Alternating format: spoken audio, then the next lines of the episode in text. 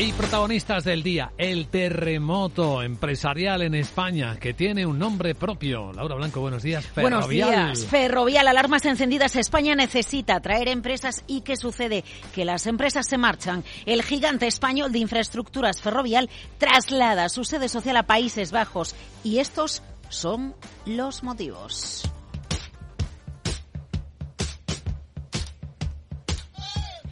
Reestructuración a lo grande en Ferrovial. Fusiona la matriz del grupo Ferrovial SA con su filial Ferrovial Internacional. La segunda absorbe la primera y entonces será una sociedad anónima europea con domicilio social en Países Bajos. Ferrovial alega que el movimiento obedece a su creciente internacionalización los que seguimos a la empresa, Luis Vicente, sabemos que hace mucho tiempo que la mayor parte del negocio de los ingresos de Ferrovial se generan fuera de España. ¿Qué, es Ferrovial? Lo recordamos rápidamente. Autopistas en Canadá, carreteras en Australia, aeropuertos como el de Londres, las imprescindibles infraestructuras del mundo. Bueno, primero, la realidad es que el 86% de los activos de Ferrovial ya dependen de la sociedad anónima holandesa. Segundo, el 82% de los ingresos de Ferrovial, datos de hace muy poquito, se generan fuera de España y el 90% de sus inversores institucionales tampoco tienen apellido español. Tercero, Ferrovial va a seguir cotizando en España, pero también en Países Bajos y va a solicitar hacerlo en Estados Unidos. Cuarto, Ferrovial dice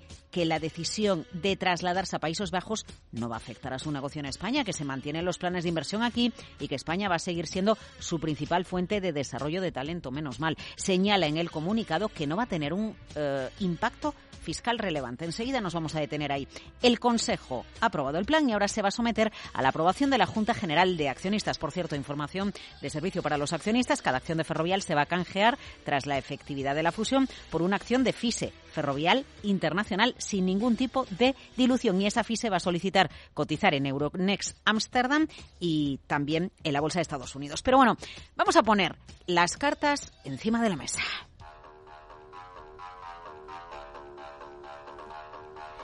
Ferrovial vuela a Países Bajos por su fiscalidad más atractiva. Ferrovial vuela porque en Países Bajos hay más seguridad jurídica. Ferrovial vuela por unas condiciones de financiación más favorables. Tengamos en cuenta una cosa, calificación crediticia de Holanda, triple A, la máxima posible. La calificación de un país influye en la calificación de una empresa y también contribuye a que el CDS, el coste por el posible impago de la deuda, sea menor. Ferrovial, empresa de infraestructuras endeudada, va a estar muchos ceros por tener domicilio social en Holanda y desde allí lanzar las emisiones. La fiscalidad, otra de las claves. ¿Hasta qué punto la repatriación de dividendos es esencial para esta decisión?